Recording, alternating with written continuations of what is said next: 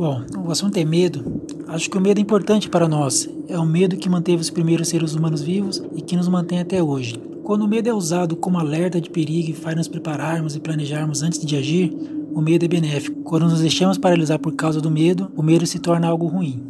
Falando dos meus medos, eu tenho medo de não conseguir ser capaz de prover minha família. Então, nesse caso, eu uso esse medo para estar constantemente estudando assuntos da minha profissão para me manter empregável no mercado de trabalho. Outro medo que tenho é relacionado à morte, mais especificamente de morrer antes dos meus pais, pois eu sei que não seria algo natural e sei que causaria muita dor a eles. E também medo de morrer enquanto meus filhos são crianças.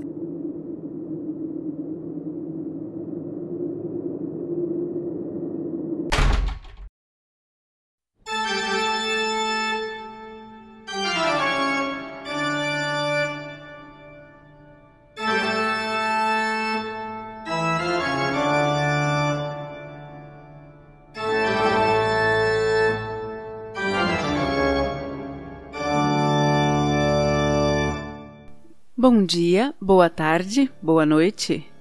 Está começando mais um Café da Confraria. Um bate-papo entre integrantes da Confraria Café Brasil. Já é confrade? Então pode se juntar a nós neste aprendizado prático da arte do podcast. Você tem medo? Então vamos à conversa de hoje. Aqui é o Ale Tobias, direto de Jaú, interior de São Paulo, e eu confesso que eu tinha medo do Michael Jackson no clipe do trailer. Aqui é Denise Santana, de Guarulhos, e eu nunca gostei de história de ET. Sou Fernando Dupitti, de Tubarão, Santa Catarina, e estou para conhecer uma pessoa que não tem medo de alguma coisa. Sou Leila, psicóloga, falo da cidade de Itajaí, Santa Catarina, e até hoje, com 42 anos de idade, eu não assisto filme de terror. Ah, aqui é o Luiz Borges, de Brasília, Distrito Federal, e até hoje eu tenho medo de violeiro com a fita preta na viola. Aqui é o Mal. Eu, quando era criança, eu também tinha medo do thriller, mas hoje em dia eu só tenho medo dos impostos. Aqui é Rony Clayton e eu tenho medo de filme de terror. Nós invertemos a ordem das conversas e já falamos sobre alguns sentimentos mais complexos.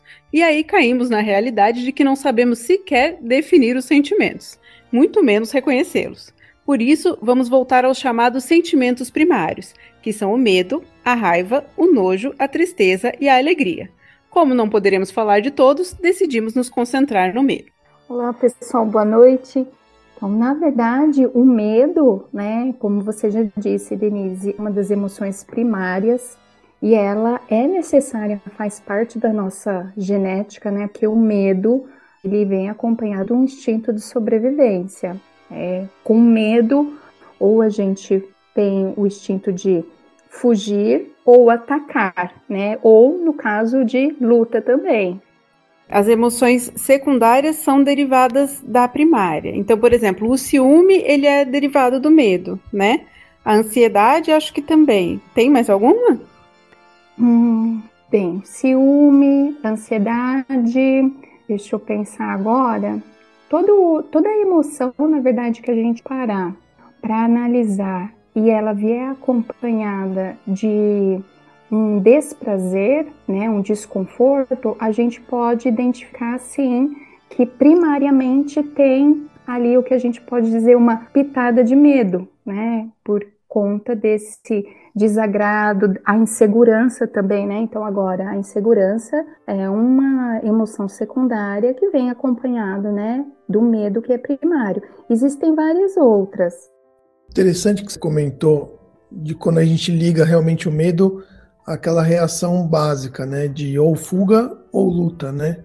Eu vejo muito no dia a dia no trabalho colegas que são agressivos no trabalho e quando você vai analisar com calma, realmente o cara está inseguro. Ele está inseguro com a situação ali, ele não sabe o que fazer e ele se defende sendo agressivo com todos ao redor, ao invés de reconhecer que ele não está conseguindo lidar com aquela situação. Isso aí eu vejo constantemente. Ambiente de estresse, assim como UTI, pronto-socorro, então isso é centro cirúrgico, isso é muito frequente. É, eu sempre vi o medo como uma coisa que faz você agir né? Então, tipo assim, ele te impulsiona. O que você vai fazer é contigo, mas ele vai te tirar do lugar, né? Mas também tem aquele medo, né, numa dosagem que a gente fala disfuncional, que ele nem sempre impulsiona e ele paralisa, né? Que aí no caso são as patologias. Patologias ou conflitos armados, né? Eu lembro que eu fiz a implantação da bilhetagem eletrônica aqui no Rio e tudo mais, e, pô, a gente teve que ir numa empresa de ônibus que ficava na Rocinha. Aí, pô, eu lembrei de um cara, gente boa, né? Ia chamar pra trabalhar aqui e tudo mais. E eu falei assim, pô, o Cláudio mora por aqui. Aí o cara tava lá, ah, mora, pô. Sabe onde é? Eu falei, sei. Né? Falei, porra, então me leva lá. Ah, vambora. Cara, eu tava passando, eu comecei a passar por aqueles, aqueles becos e tudo mais. Aí, porra, tô vendo uns caras de preto, assim, armado. Eu falei, porra, né? A polícia é o BOP. Aí, de repente, um cara do, do, do BOP fala, putz, olha lá, tá trepado. Aí o cara que tava atrás dele, já seu, né, o superior, falou assim, larga o dedo. Aí o maluco mandou uma rajada de tiro e, tipo assim, eu... naquela hora eu paralisei. Então eu entendo muito bem o que você está querendo dizer. Minha perna não mexia por nada. Acho que foram os 20 segundos mais longos da minha vida. E o que, que determina, assim, essa reação? Se a pessoa vai ter uma tendência a, a lutar ou a fugir? Ou a paralisar? Eu acho que é muito, na minha opinião, tá? É muito a, a forma como vem até você essa, essa surpresa. É, eu passei uma situação uma vez com a minha família que estavam é, todos no carro, eu, eu desci do carro para ir numa farmácia e a minha mulher acabou descendo também. E aí na, na volta pro carro ela gritou: "Ah, tá sendo assaltado". Eu já pensei no carro com minha família dentro, com as crianças dentro, né? Então minha reação já foi de ir para cima, já de querer enfrentar, mas na verdade ele estava assaltando a balconista da farmácia. Mas é, eu acho que depende muito da forma como chega a situação de medo.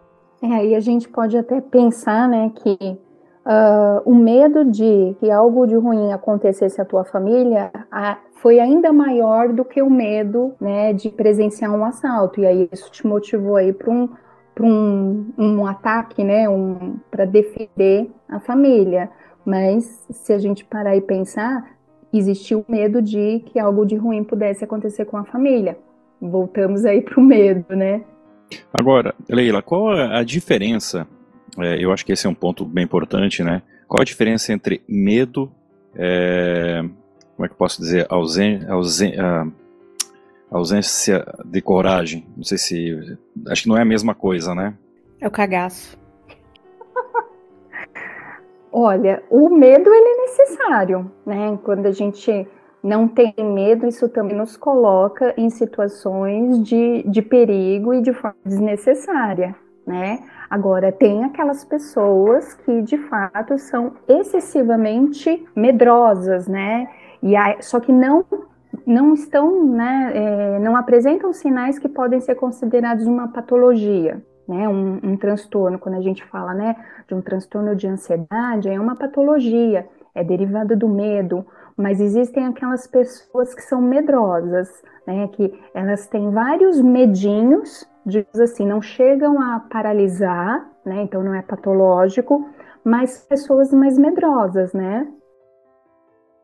É como você falou, né? O, o, esse medo é um, um, pouco de medo é necessário para a gente ter um pouco de bom senso, né? De evitar certos riscos desnecessários na vida, né? A a gente vê histórias de, de pessoas que têm lesões cerebrais e, e que depois se recuperam, mas de repente elas mudam o estilo de vida no sentido que não tem mais noção de medo. Se põe em risco totalmente desnecessário 24 horas do, do, dos dias, assim. Então sempre se arriscando porque perderem esse limiar de controle, né? Então a gente vê que ter medo é importante, né? É importante a gente ter um pouco de medo para nos ajudar a controlar nossos atos, né? É, outro dia, outro dia apareceu um vídeo de uma de um menino que estava fazendo parkour e ele filmou a própria morte dele, né? Eu acho aquele esporte uma loucura, assim, sem tamanho. Não é risco calculado, eles vão pro risco mesmo ali. Não é ausência de coragem ali, acho que é burrice mesmo, na verdade. Na verdade, não é ausência de medo, né, Rony? É excesso. É... é, excesso de coragem, sei lá, ausência do medo, né? Porque ali, para mim, aquilo é burrice. É burrice, na verdade. Eu acho que o medo é diretamente proporcional à idade. Quando a gente é mais novo, a gente tende a fazer coisas mais arriscadas. Conforme você vai ficando mais velho, o medo vai, vai aparecendo. vai aumentando, na verdade. Minha esposa falou isso esses dias que ela ia na, na, na piscina e ela dava mortal. Hoje ela desce pela escadinha. Ah, o nome disso é sabedoria, pô. Você vai ficando velho e vai começando a pesar as coisas. Né? Tipo assim, pô, ah, hoje não. É, acho que tem isso e às vezes até a própria questão de, de responsabilidade. Então, por exemplo, uma pessoa que tem filhos tende a ser muito mais cuidadosa do que uma pessoa que, que não tem, que não tenha dependentes, né? Então, aí você me traz à tona uma outra questão, que é o seguinte. Minha filha é medrosa por natureza com qualquer animal, tá? Mas isso é dela, não sei, desde que nasceu. Você pensa no seguinte, uma mãe com um, sei lá, um cachorro super dócil do lado, que né, tirando os pincher, que apesar de ser pequeno, você cospe em cima, ele morre afogado. Você tem lá um cachorro dócil, mas uma mãe com medo vê o bebê se aproximando ou o cachorro indo lamber uma criança e a mãe já se desespera. Ah, é cachorro, você E acaba criando uma fobia desnecessária na, na própria criança, justamente por conta de um susto, um grito, alguma coisa assim. Isso também ficaria caracterizado como um medo é, impresso na criança? Sim, e, e, como você falou, uma fobia, porque se é algo que traz é, um prejuízo, né? Então, é a, o lance da medida, né? Que eu sempre falo, tanto para as crianças que eu atendo, como para os pais, né? Às vezes fica difícil da gente medir, né? Qual que é a, o ponto onde até determinado sentimento, emoção é dentro do esperado, é normal, e quanto, né, depois é patológico, não é saudável, enfim. E aí eu sempre digo que a gente consegue identificar quando vem acompanhado de prejuízo. O que, que seria um prejuízo numa situação dessa, né? Ah, se o prejuízo é todas as vezes, então, que tua filha se depara com um cachorro na rua ou ela precisa desviar da calçada, ainda até que seria prudência, mas às vezes a criança paralisa, começa a gritar, ou a criança não, é, não quer continuar o passeio, quer voltar para casa, né? Pensando, pensando assim em casos mais, mais graves, né? Então aí é um prejuízo, porque muda a rotina, traz um estado de sofrimento, né? Constante para a criança. E sim, Muitas vezes esse medo já é algo natural, né, da própria pessoa, da própria criança, mas ele pode ser reforçado pelo ambiente. Esse ambiente, né, no caso, podem ser os pais, né, que podem reforçar, né, para que esse medo permaneça e continue disfuncional, disfuncional porque tem um exagero, né, não condiz com a situação, ou fazer o trabalho inverso de forma positiva, que é dessensibilizar, né? É, tem um caso de um primo meu que ele tem medo de polícia até hoje, porque quando ele era pequeno e fazia bagunça dentro de casa, a mãe dele falava: Ó, oh, você fica quieto, eu vou chamar a polícia aqui para vir te prender. Então até hoje ele é meio arredio assim com polícia. Nunca sofreu nada, policial nunca maltratou, nunca teve nenhuma situação, mas só da mãe dele colocar isso para ele desde pequeno, até hoje ele tem problema com isso. Acontece com pastores também. O pessoal começa a brigar com o filho em casa. Ah, se não fizer isso, eu vou chamar o pastor. E aí você chega na casa, a criança corre do pastor porque a mãe fica colocando esse medo. É, no meu caso aqui é diferente, né? Pô, já por duas vezes, quando ela teve crise, aí o porteiro veio bater aqui na minha porta falando que os vizinhos reclamaram que eu estava espancando a minha filha. Né? autista, ela estava tendo crise, estava se batendo, cabeça no chão, se jogando pro alto, caindo e fazendo escarcel, chorando alto. Realmente, quem ouve de fora acha que eu estou espancando. E aí, né, parando para conversar depois, eu falei assim: pô, Lelê, se você continuar fazendo isso e o moço vier aqui, quem vai preso é o papai. Porque, né, vão chamar a polícia e vão ter que levar. Mas eu, pô, passo com ela em frente à, à, à estação da polícia ali, uma, dou bom dia, boa tarde e faço ela dar também, só para não, não deixar criar esse medo, porque né, é, a premissa é servir e proteger o cidadão. Então, ela não pode ter medo de pedir ajuda no caso de perigo. Né? E, Leila, por que, que você acha que o medo tem tanto apelo? Por que, que ele atrai tanto as pessoas? Porque tem esses medos que nós temos do, do dia a dia, em que nós tentamos nos afastar, mas tem aquelas coisas que atraem. Então você tem as histórias de terror, você tem os filmes, os podcasts. Por exemplo, eu não assisto filme de terror. Assistia quando eu era até adolescente, depois não assisti mais. Mas eu gosto muito de montanha russa, e aquilo serve basicamente para você ficar gritando, né? É verdade. E, olha, é, é um, algo que eu parei agora para pensar. Como eu disse, né, na apresentação, eu tenho 42 anos e eu não assisto filme de terror, assim, assumidamente, por medo. Mas eu, até uns dois anos atrás, né, quando me mudei aqui para Itajaí, então do lado nós temos aqui o Beto Carreiro, né? Então eu ouso sim nesses brinquedos mais radicais interessante, né? Mas a questão é ah, o lance da adrenalina, né? O medo é uma emoção que faz com que o nosso organismo libere adrenalina. E se a gente parar para pensar, uh, existem maneiras mais seguras de liberar adrenalina. Uma delas é se colocar numa situação, digamos, onde você vai sentir o medo, só que de uma forma segura. Um exemplo é assistir um filme de terror. Então, tem pessoas que são é, viciadas, viciadas que eu digo assim, no bom sentido, né? Não tem uma dependência, mas assim, sempre que faz ali uma escolha de um, um, uma categoria de filmes, vai ter uma tendência maior para ser um filme de, de terror. Porque ela gosta de entrar em contato com a sensação que esse filme causa. E nada mais é do que adrenalina. Mesma coisa para quem gosta de esportes radicais ou desses brinquedos né, em parques de diversões. É, e aí cada um com as suas preferências. E no caso desses outros medos, esses medos que, que trazem alguma dificuldade para o dia a dia, tem alguma dica assim de como que dá para fazer para lidar com eles? Bem, primeira coisa, né, que assim, para que o medo é emoção e uma emoção ela só, né, é, é sentida é, a partir de um pensamento. Uh, então, quando a gente analisa a situação através de uma abordagem, né, que é a abordagem que eu trabalho, que é cognitivo-comportamental. Então, eu tenho um acontecimento, que é uma situação, isso vai gerar né, um pensamento na minha mente, e aí depois é que é acompanhado da emoção. E tudo isso é muito rápido, né? Leva coisa de segundos. Então, uma técnica muito boa é sempre a gente fazer a pergunta, né? O que de pior pode acontecer?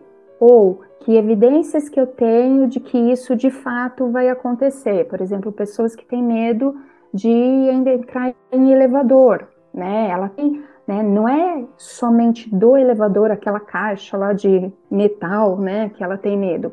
Ela tem medo do pensamento, né? Que acompanha essa emoção, que é de algo de ruim vai acontecer, qual a probabilidade disso acontecer. Então, ou seja, é sempre checar se o pensamento é disfuncional, né? Ou seja, não existe probabilidade, ou se há uma probabilidade de acontecer é algo muito pequeno, né?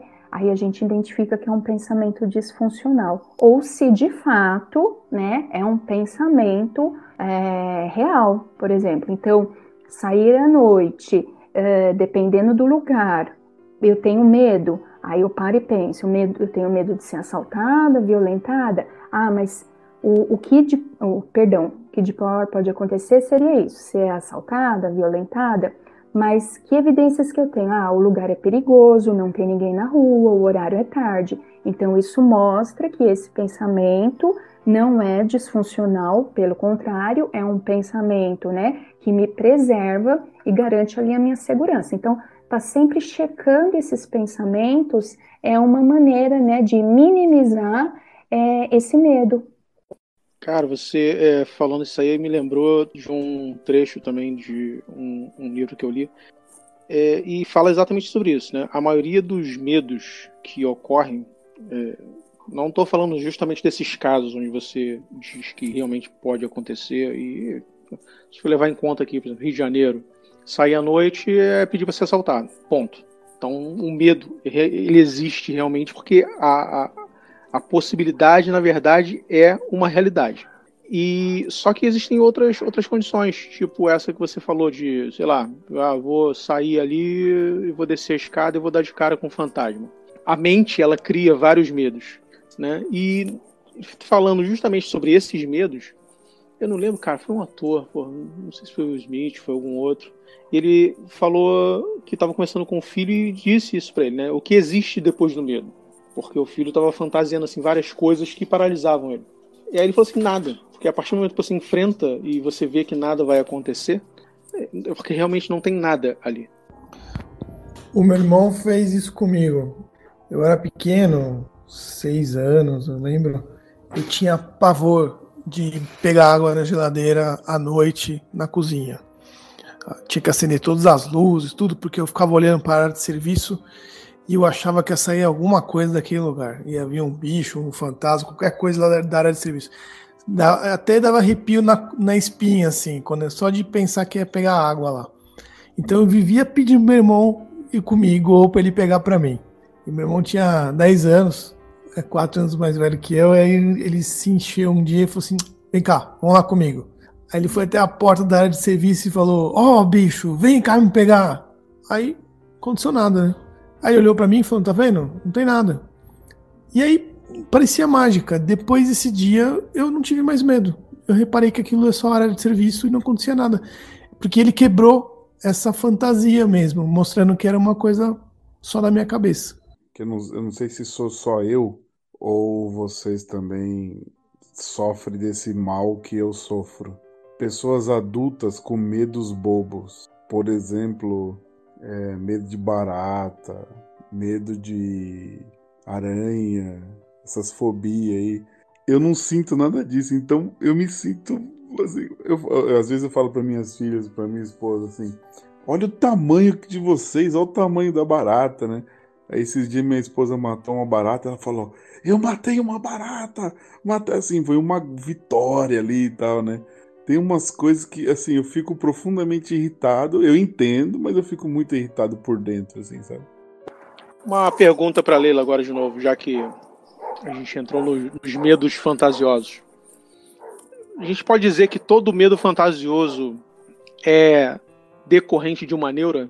Sim, a gente pode considerar que, que sim. As neuroses, e, e lembrando que neurose, tá? É um aspecto que faz parte de todos os seres humanos. Tem, é muito diferente, tá? Quando a gente fala assim de transtorno psiquiátrico, tá? Neurose é todo mecanismo de defesa, né? E todo ser humano tem um mecanismo de defesa. Portanto, todos nós temos sim as nossas neuroses. Ô Leila, e pegando o gancho ainda da questão aí de crianças, né? Eu tenho meu filho aqui com seis anos, eu tenho um sobrinho também que está por volta de quatro anos, e eles estão, é, assim, não vão para nenhum lugar sozinhos. E isso começou do nada, sem nenhum susto, sem nada aparentemente que tenha forçado, que tenha catalisado isso. É normal da idade de criança. É, isso, qual o motivo? Da onde vem essa, essa, esse medo assim? E nos meninos, né? A minha filha, por exemplo, não tem medo. Ela vai no escuro, ela levanta de madrugada, vai para o banheiro sozinha. Com, ela tem cinco anos, então para ela já não tem nada. Mas o, o menino de seis anos não fica sozinho assistindo TV. Então, isso nessa idade ainda é super normal, porque, como a gente está falando, né, o medo é uma emoção primária faz parte da nossa natureza enquanto humano. Não ter medo, existem transtornos, né? Em que a pessoa não tem medo, e até curiosamente, né? Assim, quando um, uma das coisas que a gente investiga, né, para saber se a criança tem uma deficiência intelectual ou não, um dos aspectos também que a gente checa é o medo, né? Crianças que têm uma deficiência intelectual, vezes, muitas vezes não têm o medo e muitas vezes também não reconhecem situações de medo, né, de perigo. E aí, voltando, no caso, para essas crianças, até essa idade, é normal, porque a gente tem que pensar que eles vieram do que a gente fala primeira infância. E na primeira infância, tem uma conotação muito forte da fantasia. Uh, então, as crianças estão nesse período de transição aí entre 5 e 7 anos, né? De que antes tudo era muito fantasioso e agora ela está entrando em contato, né? Com o que a gente fala, né? De algo mais concreto, de um mundo mais real, mas ainda fica, né? Aqueles pensamentos que ainda eram fantasiosos. Então, é muito comum que as crianças ainda tenham medo. Uma outra coisa que também faz parte da nossa natureza, tá? É a ansiedade de separação. ansiedade de separação é um, um, medo que toda criança tem de se separar das figuras é, dos cuidadores, né? Em geral dos pais. Isso é natural sentir.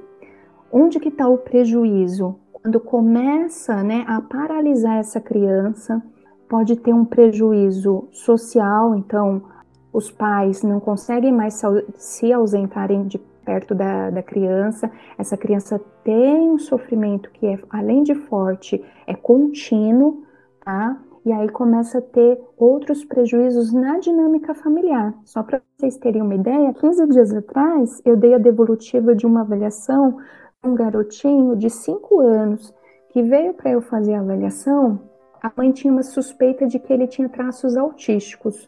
Uh, um comportamento mais disfuncional, muitas vezes ele gritava, chorava, a mãe não sabia exatamente o porquê. E aí, né, foram algumas sessões, né, e no final das contas, o menino não tinha nada de traços autísticos, o que de fato né, preenchia todos os critérios era uma ansiedade né, de separação num nível né, que já precisava de um acompanhamento. Além do psicológico, eu pedi também para que a família buscasse, até por conta de um histórico também familiar, buscasse um acompanhamento com o psiquiatra infantil. É, ou seja, existem aqueles medos já esperados né, ali para aquelas idades, né, ainda na infância, mas a gente também precisa ter um olhar atento porque quando em exagero, isso traz prejuízo para toda a família, até o ponto de, de repente, ser confundido com qualquer outro transtorno. Nesse ponto ainda, Leila, é, eles dominam a TV como mais do que nós, né? Eles têm uma total, total domínio sobre o controle sobre o Netflix e passam o dia inteiro assistindo desenhos, buscando seriados, inclusive de um youtuber famoso aí que a gente tenta evitar, mas eventualmente está lá na, na também.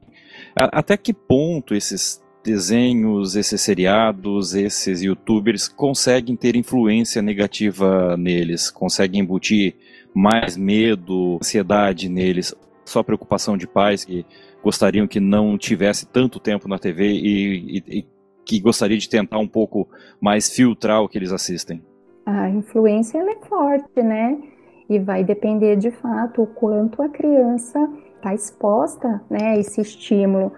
Eu posso dizer que hoje em dia, né, é, esse, essas, essas pessoas que estão aí mais na mídia têm uma influência super forte, até porque ah, o interesse das crianças é muito grande, né? Porque eles de fato promovem comportamentos que socialmente os pais, educadores, né, tentam inibir. Então, sabe aquela coisa do o que é proibido é mais gostoso? Isso parte desde quando se é criança, né? Então, é um apelo, né? Um apelo a dessas pessoas, né? É, que fazem com que o, o, o teu trabalho, né, se torne muito mais interessante e, de fato, se torna para o universo das crianças e quem acaba sofrendo são os pais.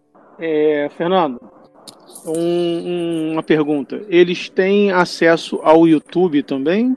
Assim, livremente? Uh, o YouTube Kids, é, de certa maneira, sim. É, isso quando pega um celular, né? Porque na TV já não tem mais o aplicativo. Então só pelo celular, mas isso já é bem menos. Agora, o Netflix sim, o Netflix tem acesso a, a tudo. Ah, tá. Não, é porque no, no, no YouTube, é, acho que dá para filtrar no Kids eu sei que dá. No, no aplicativo da TV do YouTube acho que também dá, mas é mais complicado. Só que eu ia falar exatamente do seguinte: é, existe é, um jogo que é como se ele simula que você é um segurança de shopping e você tem que acender luzes na sequência e tem que passar a noite no, no shopping em, abrindo portas, acendendo luzes, porque, e, e, é baseado inteiramente em cima do medo. Ele, ele vem com um monstro te pegando, ele move bichos de pelúcia nas lojas e tudo mais. E eu sei porque o, o, os filhos da minha ex-mulher, eles viam esse, esse coisa, inclusive jogavam esse jogo. E eu acho que esse é um grande, é, por conta do sucesso, é um grande gerador de ansiedade. Aqui, jogo mesmo é pouco por enquanto, e são jogos mais de, de carrinho, de velocidade, é, Sonic Vegas, ainda não, não chegou a esse nível de, de jogo, pelo menos por enquanto. É, aqui eu tenho quatro filhos, né, em idades diferentes. Eu tenho uma filha de 20, dois meninos, um com 12 e um com 9, que são mais companheiros, assim, brincam juntos, estão na mesma, mais ou menos na mesma faixa etária, e tem uma pequenininha com 4 anos agora. Os dois meninos, eles gostam bastante de jogos, tem alguns jogos que eu evito que eles joguem, né? Justamente por isso, porque eu vejo que eles ficam muito excitados, muito eufóricos quando estão jogando, então eu maneiro um pouco com esses jogos. E a pequenininha é tranquila, a pequenininha acessa só YouTube Kids, então eu sempre tô vendo o que, que ela tá vendo. E ela nem gosta muito, assim, de coisa. Geralmente ela pergunta, né? Ela chega, papai, esse filme aí eu posso assistir? E aí a gente tem sempre esse cuidado de, de não deixar ela ver essas, algumas coisas. E a mais velha já é adulta, né? Aí já é por conta dela. Mas é isso. Uma coisa que me preocupa nos meninos é que eles gostam, né? O menino já é mais assim, aventureiro, já gosta das coisas mais que tem mais risco. Então jogo, os jogos que eles estão começando a gostar agora é jogo de tiro, que eles jogam em primeira pessoa, que eles entram nos lugares e tomam um susto e tal. Esses eu evito que eles joguem muito justamente por isso, para eles não ficarem muito eufóricos. Mas é isso. Ô Fernando, ouvindo você agora e também ouvindo, acho que na época do homeschooling, já que a gente é aqui, o nosso papo é tranquilo, né? Aberto e tal.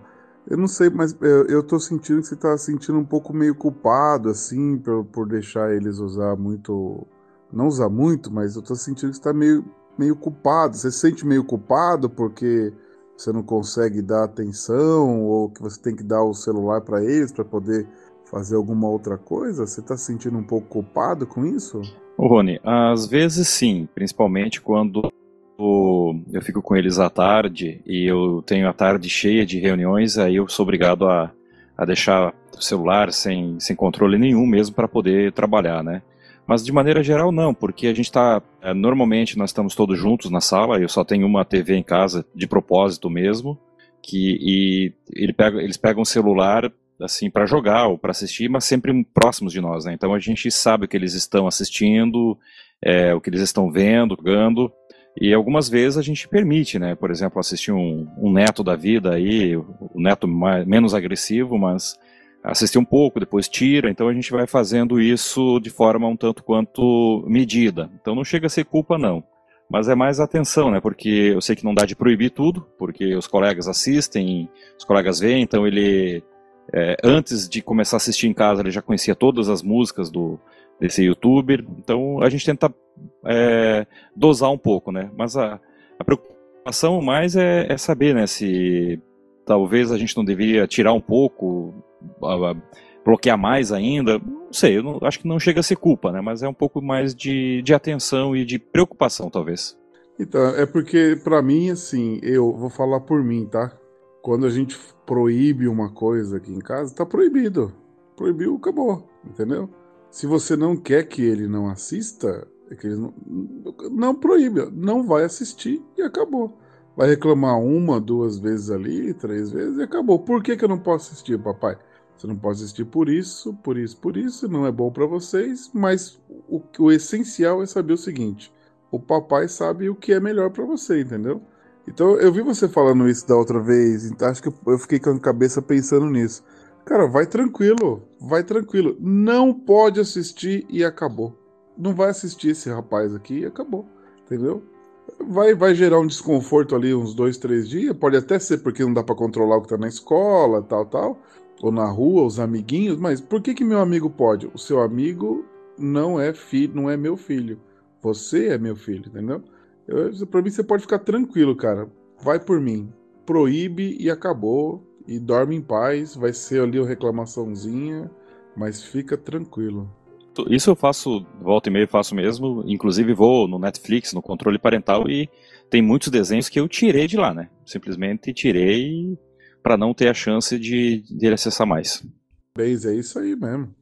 É, tem que mostrar quem que manda, mas fica, fica tranquilo, cara.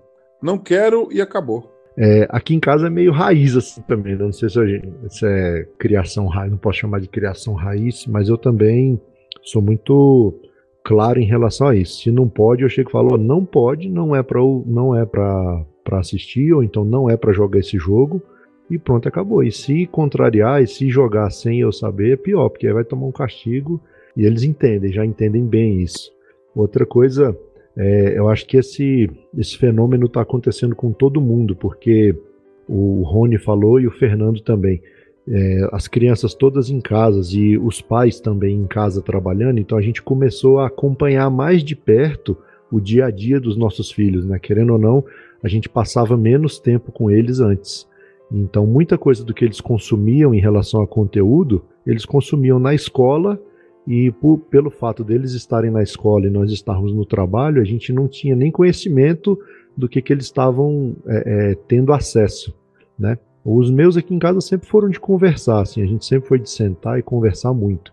Então eles nunca, salvo uma coisinha ou outra, mas nunca foram de esconder nada. Mas a gente começa a perceber mais, né? Como a gente está mais próximo, a gente começa a ver mais o que, que eles estão acessando, o que, que eles estão vendo. Enfim, acho que esse fenômeno está acontecendo geral. Muito orgulho pela quantidade de pais de merda que a gente tem aqui na confraria. Hein? É, não tem muita saída, né? É, o Luiz estava falando antes, eles estavam na escola, então na escola também tem muito pouco desenho, mais atividades em, em sala de aula ou mesmo no ambiente livre. E em casa, o tempo que tinha, a gente ficava repartindo um pouco da TV para nós, um pouco para eles, brincava um pouco e assim passava o dia. Mas de fato, né, agora o fato de estar em casa mais de seis meses e morar num apartamento já não tem muita opção, né? É, é para sacada pro quarto, para vinha e, e assim fica girando, né? Então acho que esse momento também ele é um tanto quanto atípico, né? E isso faz com que eles tenham mais acesso a esse tipo de conteúdo, que coincidentemente é mais ou menos quando o Augusto parou de sozinho e realmente um, intensificou o medo dele, né, de ficar só, fez aquela relação se os desenhos, filmes e outras coisas mais poderiam estar afetando nessa questão do, do medo dele, né, tá exagerando e exacerbando o medo. E por falar nisso, pessoal, vocês percebem o que, né, em relação ao momento que a gente está vivendo da pandemia, né, um medo maior é, de vocês, adultos, ou vocês percebem um medo já mais expressivo nas crianças? É, eu no consultório, né, tenho alguns casos de crianças que, que de fato ficam mais, como que eu posso dizer, mais sensíveis à questão do medo, mas porque né, de forma secundária, porque já tem né, uma patologia, então algumas já, já eram crianças que já tratavam ansiedade, então vivendo numa situação né, de pandemia, aumenta esse nível de ansiedade. Outras, né, que eu atendo dentro do espectro autista, então tem a questão comportamental, então ficam muito mais preocupadas em tirar a máscara, né, embora o, o mais comum que a gente vê é a dificuldade de crianças para usarem a máscara, né, por conta até da questão sensorial, mas eu tenho alguns casos de crianças que não tiram a máscara, né, agora por nada, agora é efeito inverso. Mas e vocês? O que vocês têm notado aí na família de vocês? O medo está assombrando mais as crianças ou os adultos? Ó, falar aqui pelo meu caso que aqui a, essa parte da pandemia a gente só está vivendo a vida tranquila, porque no meu caso medo em relação ao vírus não existe. Existe aquela apreensão, ah, legal, se eu ficar doente, não sei o que, mas de, dado o histórico, eu acho que eu peguei esse troço muito antes do, do carnaval, que eu fiquei mal um tempão aí. Ela, eu só consigo filtrar e falar, ah, existe um vírus, o vírus é isso aqui, é um bichinho, você não consegue ver, blá blá blá blá blá. Então, quando for na rua, for entrar em algum estabelecimento, tem que ser de máscara, mas fora isso, na varanda é de boa lá embaixo é de boa, vai no play é de boa, a piscina acho que vai abrir essa semana também, então vai ser de boa. É, é não tem por que gerar medo. É mais aquele negócio que eu, que eu falei antes, né? Eu acho que um pai que está meio, meio neurótico e amedrontado, ele vai acabar é, refletindo isso através de comportamentos para os próprios filhos, né? Então eles vão aprender isso por tabela. E aí é que fica complicado. Aqui eu vejo mais os adultos. Impressionante, assim. A gente vai ter colega, profissão, trabalhando com medo mesmo. É, é, a pandemia realmente trouxe um pânico aí para algumas pessoas, mesmo que de perder a razão mesmo, de a emoção dominar assim de forma absurda. E, mas os, os meninos, assim, as crianças eu vejo tranquilas. O meu mais velho só ficou meio encucado no, nesse final de semana aí, que estavam comemorando os 100 mil mortos, né? Pela, pela pandemia, e aí ele me perguntou. Aí eu tive que conversar de estatística com ele, né? Falar um pouquinho dos dois, dos 200 milhões de habitantes no Brasil, um dos países mais populosos, e que outras pessoas deixaram de morrer de pneumonia, de outros problemas para morrer de, de Covid. E aí ele ficou um pouquinho mais calmo depois que eu expliquei. Mas no meu dia a dia eu vejo realmente os adultos perdendo mais o rumo do que as crianças mesmo. Eu tô vendo algumas coisas também assim. É, algumas. Um sentido assim, não sei se eu vou conseguir me expressar bem. Mas quanto mais o nível social das crianças, mais preocupada. Quanto mais alto, entendeu? Quando a família é mais abastada, eu tô vendo que quando eu vou na rua, eu vejo criança lá sem camisa, soltando pipa, não sei o que, tudo sem máscara, não tá nem aí. Agora, quando você vê criança ali mais perto do condomínios, alguma coisa assim, aí tudo de máscara, arrumadinho e tal. Então, acho que também tem uma coisa assim. Agora, aqui na minha casa, minha filha mais velha é a mais assustada. Não pode sair, tem que ficar em casa, não sei o que tal. E aí, apesar que ontem ela foi comigo para São Paulo, mas ela vai com medo, entendeu? Vai com medo. Agora a outra, pff, tá nem aí para nada. Eu também, a gente observa aqui, as crianças, elas têm curiosidade, é, elas falam que não podem sair por conta do, do coronavírus tudo mais, mas não chegam a apresentar medo não. É, quanto aos nossos alunos na escola, a gente observa também que os alunos têm seus receios, alguns com quem a gente conversou virtualmente nesses últimos meses, alguns apresentam mais medo do que os outros, mas o medo de fato está nos pais, né? O medo está nos adultos. E aí, como Tobias falava anteriormente ali dos 100 mil mortos, né? E se a gente for falar em medo de novo, a gente gravou isso lá no episódio do controle social. O medo também ele é propositalmente usado, né, para fazer esse controle social. É, eu vejo que também ele pode é, é uma forma, como a gente já falou até agora, é uma forma de proteção, é uma forma de se manter vivo, mas também é uma forma de controle social, porque quando se divulga 100 mil mortos, e aí vai vão para a TV né, dizer que é o segundo país com mais número de mortes em números absolutos no mundo, sem dizer que proporcionalmente nós estamos muito atrás dos outros, faz que a menos esclarecida realmente tema até por o pé para fora de casa. É, eu tenho uma, uma pessoa conhecida no, da família que dentro de casa, sem sair de casa, sozinha em casa, ela lava as mãos e passa álcool pelo menos uma vez ou duas, assim, sem contato nenhum. É como se o vírus fosse brotar de dentro da, da parede. Esse ponto de controle social você lembrou bem mesmo. É o que a gente estava tendo a confraria, estavam comentando. É, é, se depender dos pais, e do governo, as aulas vão voltar só em 2022, porque eles querem uma situação de segurança que nunca vai existir, né? Então tem que ter vacina, tem que estar tá tudo controlado. E se for depender disso, não sei quando vai voltar às aulas, né? É, na escola das crianças aqui nós tivemos uma reunião virtual de pais e professores. 92% dos pais optaram por manter as crianças escola, na, na, manter as crianças em casa por conta desse medo, né? De ah, mas não tem uma vacina ainda, ah, mas como é que essas crianças vão vão para a rua? Elas não vão ter o cuidado de, de ficar com a máscara o tempo todo, vai abraçar o coleguinha. Então, assim, muita gente com medo mesmo, nesse sentido. E, mas as crianças mesmo, eu não vejo medo não. Os meus aqui de casa, eles estão doidos para voltar às aulas. Eles não aguentam mais ficar dentro de casa vendo aula online. Eles querem encontrar os colegas, ter a vida social que eles tinham antes, né, disso. É, isso é verdade. Algumas crianças que eu atendo também, eu nunca vi as crianças tão desejosas, né, de voltar às aulas como agora. Isso é tudo que é privado, né, privar né, de algo, é, a tendência é um efeito inverso, né? Então agora que elas estão privadas aí do contato com os colegas, né, no ambiente escolar, agora o, o desejo é grande para o retorno. Agora é hora da pausa para o café, no Pires. Aqui vai o pitaco de Luciano Pires. Bom dia, boa tarde, boa noite. Outro Café no Pires aqui para vocês. Eu sou Luciano Pires. O tema dessa vez é medo. Então, como é que eu preciso começar, cara? Eu não consigo abordar o assunto medo sem fazer uma sugestão para que vocês, quem ainda não leu, acesse o, o, meu ensaio sobre o cagaço, né?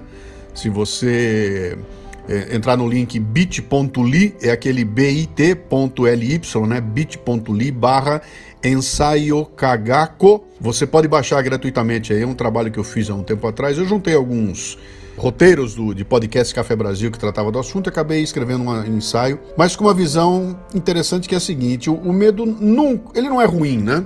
O medo em si é algo que é pertinente ao fato da gente estar tá vivo, ele só existe porque nós estamos vivos, e a gente só está vivo porque a gente tem medo, né? O medo ensina algumas coisas muito claras para nós, hein? e uma das coisas fundamentais que o medo ensina é a gente entender o que, o que, que interessa para nós, o que, que vale a pena, né? Você não tem medo daquilo que você não liga, sabe? Você só tem medo de coisas que realmente importam. Então, se você tem medo de alguma coisa, é porque aquilo é importante para você, de alguma forma aquilo vai te atingir. Então, o medo ensina a gente a começar a elencar aquilo que realmente importa para gente, né? O medo mantém a gente alerta, o medo traz os sentidos para a superfície, ele deixa a gente pronto para a reação, ele deixa a gente sempre é, numa condição aí de, de partir para a ação imediatamente. Então tem mil e uma variações de como olhar o medo é, de uma forma positiva. E nesse ensaio sobre o cagaço eu, eu comento lá que ó, o único problema do medo é que o medo ele vai evoluindo, né? E ele evolui para o cagaço. E o cagaço é aquele momento em que ele paralisa a gente. E aí não tem nada de bom. Se eu consigo elencar para você mil e um atributos positivos de ter medo, não consigo elencar nenhum atributo positivo de, se, de, de ter cagaço. O cagaço paralisa. O cagaço é aquele momento em que você não consegue agir para nenhuma direção e aí não tem como ganhar, sabe? Não tem como tirar nenhuma vantagem disso aí. Então, eu acho que essa consciência de que a gente tem medo, o medo é necessário e ele pode trabalhar a nosso favor, talvez seja o passo número um para a gente vencer as barreiras aí do medo. No ensaio sobre o cagaço, eu dou algumas dicas de como é que a gente pode fazer isso mas eu acho que esse debate é sempre necessário, é sempre fundamental. E tem muita gente que ainda olha o medo como uma coisa incômoda, né? E não é. Erga as mãos ao céu. Se você é aquele cara que diz que não tem medo de nada, você é um estúpido, né? E se você é aquele que diz que, cara, ainda bem que eu tenho medo, você está no caminho certo. Eu vou encerrar aqui com uma frase do guitarrista dos Rolling Stones, lá, o Keith Richards, né? Que ele fala que é o, é o, medo que evita que eu pule da janela do décimo andar. Então, se o medo serve para isso, é porque ele é positivo. Dê graças a você sentir medo e quando sentir, tente entender o medo de uma forma objetiva. Se você conseguir entender objetivamente a razão do medo, ele vai te ensinar o caminho a seguir, tá bom? Grande abraço a todos vocês.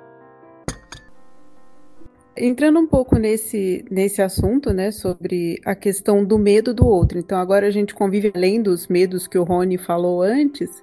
É, você tem essa questão de, às vezes, você encontrar com adultos, pessoas do seu convívio, que estão com um medo exacerbado, né? Com um medo que, que a hora que você tenta conversar com a pessoa, como por exemplo, o Tobias conversou com o filho dele sobre estatística, tudo, tudo mais, enfim, sobre alguma outra coisa, você vê que a pessoa às vezes até fica um pouco mais nervosa. Como lidar com o medo do outro? Assim, existe um, um, uma forma mais fácil de acessar a pessoa racionalmente dentro de uma situação de medo? É assim, convencer o outro, né, de que o medo dele não, não faz sentido, ou como eu fizer disfuncional, nem sempre é possível no momento exato, né? Porque, como você falou, às vezes a pessoa é, o medo é tanto né, que ela já nem consegue mais analisar a situação, né, analisar os fatos. Então, muitas vezes, né, não adianta entrar num debate, por exemplo, agora, né, com essa situação, acho que, né, existe, eu acredito ainda, né, algumas pessoas que foram privadas aí de informação, seja por conta, né, da, da falta de acesso, ou não, o contrário, né, o excesso de informações é, ruins, né, que não, que de fato não condizem com a idade, né, faz com que esse medo seja e seja, aliás, exagerado. Então, uma das coisas que a gente pode fazer a princípio, né, é acolher e aos poucos, se a gente tem uma convivência com uma pessoa e mostrando, né, aí eu tô falando especificamente da nossa questão da pandemia, né, um colega citou aí, né, de que alguém bem próximo tava com tanto, está com tanto medo que passa álcool a cada uma hora, né? E aí eu lembrei da minha mãe, que está em São Paulo.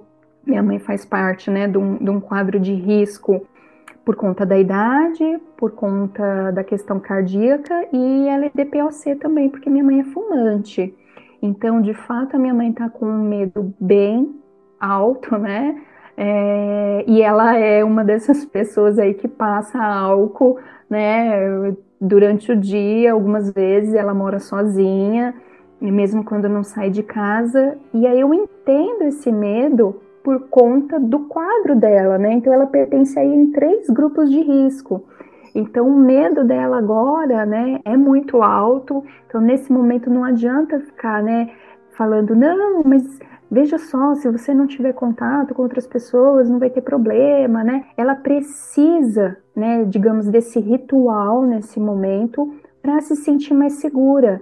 E, e, alguns rituais desse, rituais que eu digo em relação ao comportamento, né, que é o passar o álcool, é, não traz para ela um prejuízo, né? Então, se ela vai se sentir mais segura tendo esse ritual nesse momento, então a gente permite, né? Porque nesse momento que ela precisa é se sentir mais segura, é ter uma sensação maior de bem-estar, né? Agora, quando existe a possibilidade, aí é sempre aquele exercício de mostrar para a pessoa, né? Se ela está tendo um pensamento disfuncional, ou seja, distorcido da realidade, né? E fazer aquelas perguntinhas chaves: o que de pior pode acontecer? É, que evidências que eu tenho que isso vai acontecer? No caso da minha mãe, se eu fizer esse exercício, não vai dar certo, porque veja só, se eu falar assim, mãe, o que de pior pode acontecer? Ela fala assim, eu vou pegar o diacho do vírus e que eu sou fumante, eu não vou resistir nem até chegar ao hospital, né? E aí, se a gente parar para ver, né, ela fazendo parte de, um, de três grupos de risco, então não é um pensamento totalmente disfuncional, é um exagero, né? Mas não traz a ela um prejuízo, pelo contrário, traz uma sensação de segurança. Então, no caso, pessoas assim, o melhor que se tem a fazer é deixar eles manter esse ritual para que eles se sintam mais confortáveis, mais seguros por si próprios, isso? Sim, com certeza, né? Porque pensa, uma pessoa que está num estado, né, como esse de constante alerta, né, que é o medo. Se a gente tira até o ritual dela, o que que sobra para ela nesse momento? E aí eu estou falando de da questão específica da pandemia. A gente precisa fazer um trabalho de dessensibilizar aquela coisa do uh, deixa de ter medo só no, no automático, uh, não funciona. Então, quem tem ansiedade, né, precisa tratar na terapia, dependendo de como que está o nível dessa ansiedade, a pessoa precisa também de um tratamento medicamentoso, porque esse medicamento ele vai agir no organismo para o, os efeitos que o, o, medo causa, porque o, mesmo, o medo causa sintomas, né? Acelera o coração, muitas pessoas têm sudorese, batimento cardíaco, outras têm literalmente a sensação de que vão morrer. Então precisa, né, é, de algo que conforte. No, nesse caso em específico, a gente deixa sim fazer esses rituais, porque é uma maneira que a pessoa consiga pelo menos nesse momento de emergência, encontrar algum equilíbrio. Curiosidade: inicialmente, né? É, bom, não no caso específico de uma pessoa que tenha risco e tudo mais, porque aí você até você entende, né? Mas vamos supor, você tem uma pessoa que não seja de risco ou algum outro medo, como o Rony falou. Inicialmente, quando a pessoa está naquele pânico, naquele momento mais pensando na barata. A pessoa está lá olhando para a barata, subiu em cima da cadeira e está gritando. Nessa hora, realmente não adianta você fazer nada. Mas até onde você espera? Assim, tem um momento em que você tem que pegar a pessoa, sacudir e falar, acorda? É, seja da barata ou até do cachorro, né? Quando a gente fala é, em terapia comportamental, até a técnica de dessensibilização, é, que funciona muito com crianças, né, é, dentro do espectro autista, por exemplo, e com outras crianças e pessoas, tá? É, em situações, né, por exemplo, um transtorno do pânico, ansiedade generalizada, né? E aí as fobias mais específicas é expor a pessoa na, naquela situação que causa um medo de forma gradativa, aos poucos. Sabe aquela coisa da pequenas doses? Exatamente. Então a pessoa precisa se expor, mas de forma que não seja agressivo. O agressivo que eu digo é assim, não adianta a pessoa ter medo né, de barata, então eu vou colocar. Acho que antigamente devia ter alguns programas meio maluquetes desse. Ah, a pessoa fica presa num quarto com um milhão de baratas, né? Isso é desnecessário.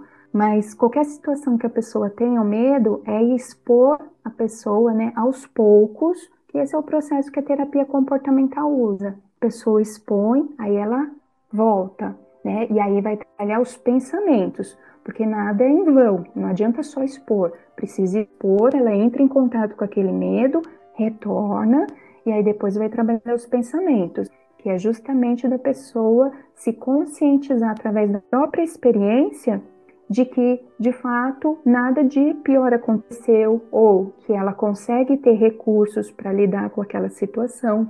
Ela desenvolve uma resiliência maior para estar naquela situação que causa tanto medo. Né, o pessoal tem, os psicólogos, né, tem muitos que têm usado aquela tecnologia de óculos 3D, né, realidade aumentada, para pessoas que têm medo, por exemplo, de animal. Então, coloca o óculos e aí ela vai ver um cachorro, por exemplo, chegando perto dela, se aproximando e só que é virtual, né? É um óculos de realidade virtual. Então, aos poucos, ela vai perdendo aquele medo. Isso mesmo, é um recurso, a tecnologia a favor, né? Porque nem toda situação, por exemplo, você consegue promover é, na realidade. Então, por exemplo, pessoas que têm pânico, né, de altura. Então, você não vai fazer terapia, acompanhar a pessoa, né, até um, um, um ponto elevado, enfim. Então, essa tecnologia é muito eficiente. E aí é bem específico de profissionais que trabalham têm uma demanda maior com esse público e realmente dá muito certo, viu, gente? Então, hoje em dia é, é isso ou usar o método antigo, né? Daniel na Cova dos Leões. Joga lá e vamos ver o que, que acontece. No caso, para a gente lidar com os nossos próprios medos, medos sociais, por exemplo, igual acho que o Rony já, já trabalhou com pessoas que têm medo de falar em público, ou igual o Tobias falou de pessoas que às vezes é, sentem um medo e acabam se tornando mais agressivas em ambiente de trabalho. Como que a gente faz para notar se nós não estamos, às vezes, com esses pequenos medos nos tornando pessoas difíceis? Tem alguma, alguma dica? Acho que a primeira é a gente pensar, né, na sensação de desagrado. O quanto eu me sinto, né, desconfortável é, durante o dia em determinadas situações. E aí, se eu perceber que com frequência ou com muita intensidade eu me sinto desagradada, né? Eu posso entender que de fato eu já estou entrando num nível aí de, de prejuízo. E o outra, né, são as evidências que são os prejuízos ali ao vivo e a, e a cores. Então, por exemplo, uma pessoa que por conta do medo ela está tendo né, alterações na sua personalidade, se tornando uma pessoa mais ressentida, raivosa, né? Ela vai ter prejuízo, seja no relacionamento, em casa, seja no trabalho, e aí começa a ter os prejuízos, né? E de que forma que vem? O afastamento das outras pessoas, alguns recebem até um feedback, um retorno, né, do, do quanto o teu comportamento está sendo nocivo. Então é ponderar, né, estar aberto para reconhecer esses sinais, mas eu ficaria com o primeiro que é né, o quanto eu me sinto desconfortável com uma situação. Muito bem, então foi mais uma noite de muito aprendizado. Vamos às conclusões. A minha conclusão é que não tem conclusão. Medo é medo. Bom, a minha conclusão é que eu já tem uns anos que eu adquiri o seguinte lema: encare seus medos e, sei lá, nada vai acontecer.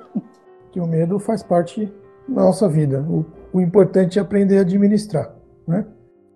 Eu queria falar um pouco ainda, mas é, vai, vai, ia demorar muito mais tempo, mas talvez possa ter o, o medo parte 2, porque eu sou pastor, né? Eu não trabalho com medo, mas muitas religiões pelo mundo afora trabalham com medo, né? Eles não, não oferecem o divino, oferece o medo do divino, do castigador, né?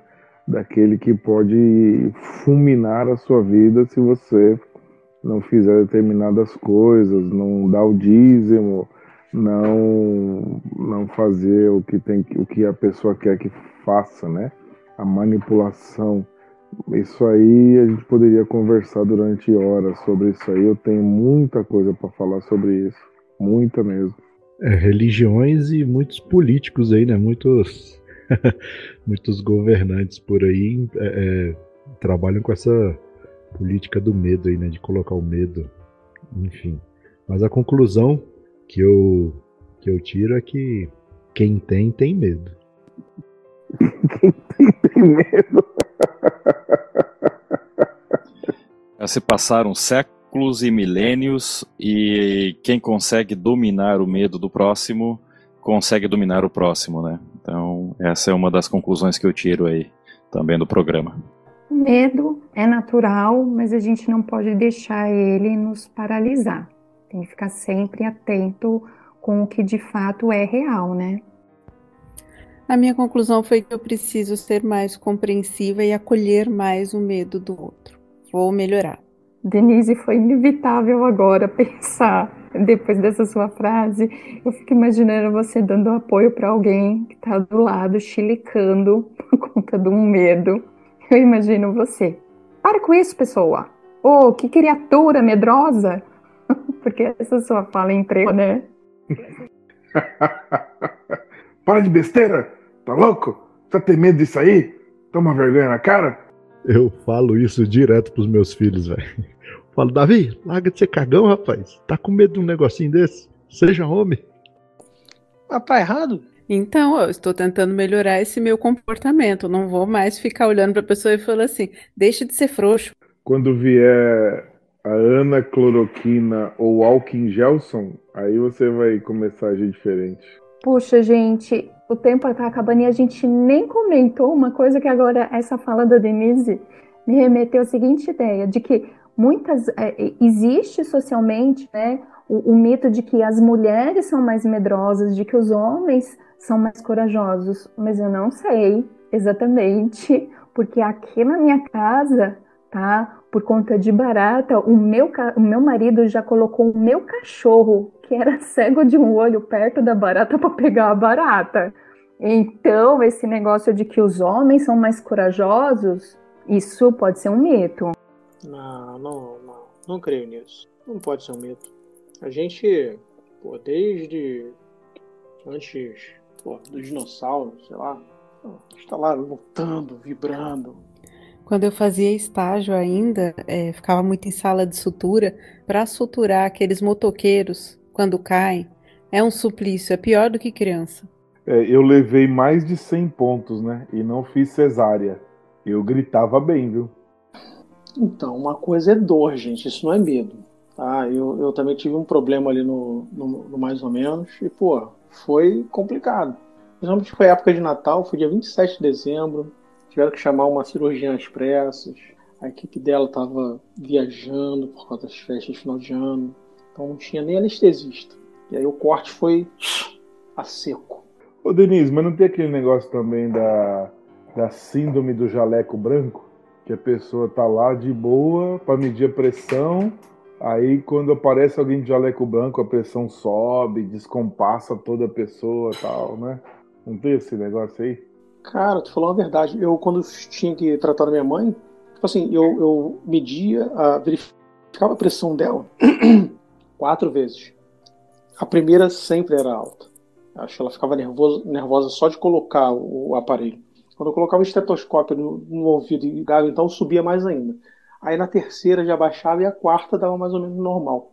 Sim, existe e a minha mãe sofre desse mal também. Então, recomendações temos, leituras, vídeos, filmes. Cara, eu quero, eu quero. Ontem eu fui no lançamento de um livro dos, do método Quantum. Esqueci o nome do livro, não é o livro que eu quero indicar, é porque eu ganhei a minha avaliação do método Quantum e eu fiz hoje e é muito legal. O Mal estava até interessado nisso aí. Então, método Quantum, quem puder, faça, porque é muito legal. Eu achei muito legal. Agora eu vou ver se eu arrumo uma grana para fazer a devolutiva, mas é muito legal, muito bom mesmo. Sim, sim. É, eles fazem uma verificação da personalidade. Pô, isso é muito, muito legal. É, eu quero me aprofundar né, no, no, no, estudo, no, na pesquisa ali. É, já que a gente estava falando de medo e também da, o fato das crianças estarem em casa, tem um livro que eu, que eu li, acho bem interessante. Ele é um livro infanto-juvenil. Eu leio de vez em quando com meus filhos aqui, eles pedem direto. É, Contos de Enganar a Morte eles são quatro histórias de quatro personagens que tentam enganar a morte. É Ricardo Azevedo, o autor. É interessante pra caramba, engraçado. Tu fala quatro contos de quatro pessoas para enganar a morte, eu lembro assim automaticamente do Decameron, mas tudo bem, deixa quieto.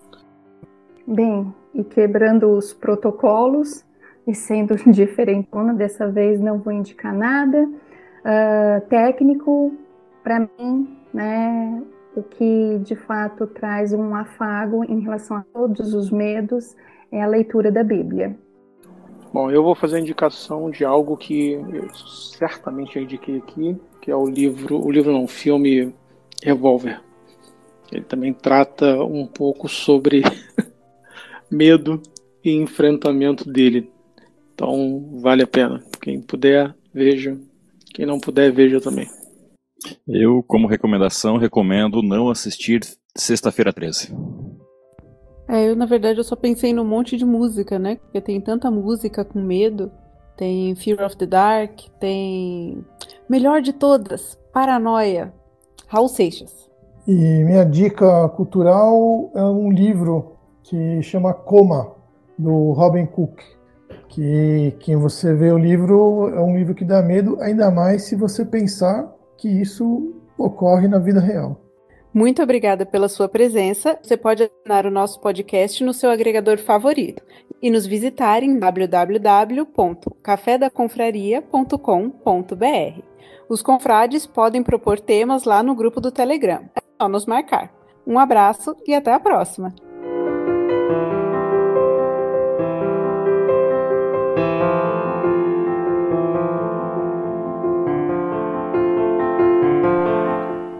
E aí, já conhecia a voz do confrade que abriu este episódio?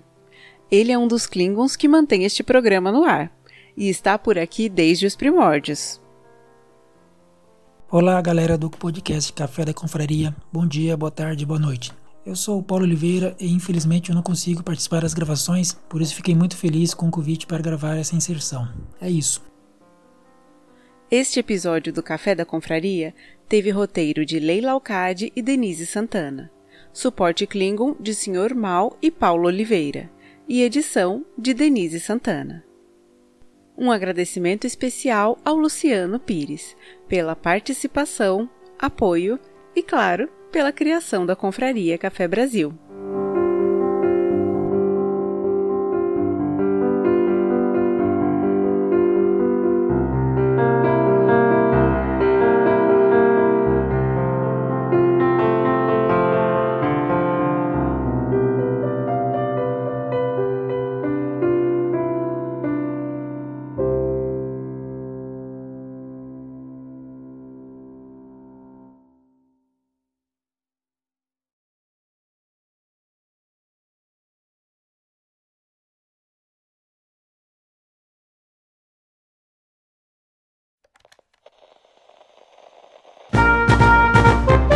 Aí a, Denise, aí a Denise fala pra mãe dela assim: Para de besteira, mãe.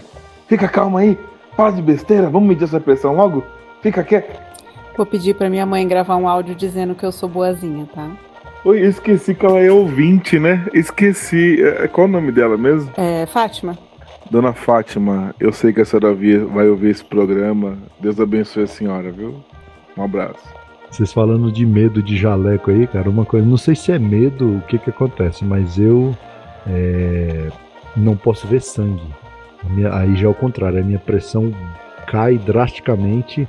Minha mulher olha pra mim assim, quando meus filhos já se cortaram algumas vezes aqui em casa, né, fazendo estripolia, e quando eu vou pra socorrer, que eu vejo aquela sangueira, a minha pressão cai drasticamente. Minha mulher fala: "Meu amor, você tá branco".